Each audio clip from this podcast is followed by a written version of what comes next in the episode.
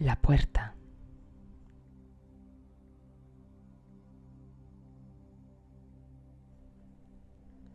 Hay historias espirituales muy hermosas y esta es una de ellas. La primera vez se la escuché a un sufí en Delhi hace muchos años. Pero como los cuentos se han esparcido por todo Oriente como el perfume del ciervo almizclero, volví a escuchar la historia en la voz de un monje tibetano, pero con ligeras modificaciones. Un joven llegó hasta su casa y al mirarse en los bolsillos se dio cuenta de que había perdido la llave de la puerta. Entonces empezó a preguntar a todos los viadantes si habían encontrado una llave. Nadie la había hallado. El hombre, muy desconsolado, comenzó a lamentarse en voz alta. ¿Qué haré? Pobre de mí, no puedo entrar en mi casa. La puerta no se puede abrir. ¿Hasta cuándo tendré que estar aquí esperando? Pasó otro joven por allí y escuchó los lamentos del muchacho. Se aproximó a él y colocó su mano franca sobre el hombre que se autocompadecía por su pérdida.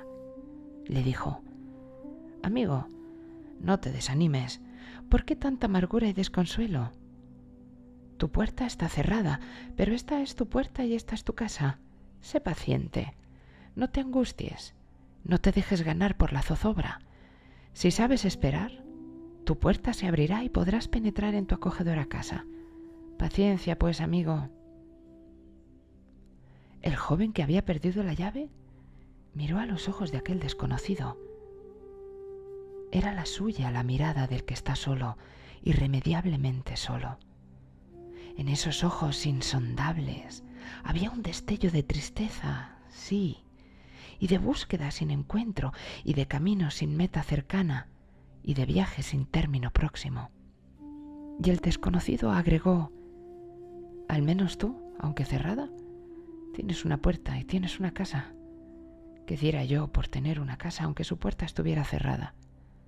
Tú, amigo mío, no tienes llave porque la has perdido. Yo no tengo ni llave, ni puerta ante la que detenerme, ni casa en la que refugiarme, y sin embargo, espero sin impacientarme. El sabio declara, si has encontrado tu vía, sé paciente. Las puertas se cierran, pero esas mismas puertas se abren si eres paciente y perseveras en la búsqueda.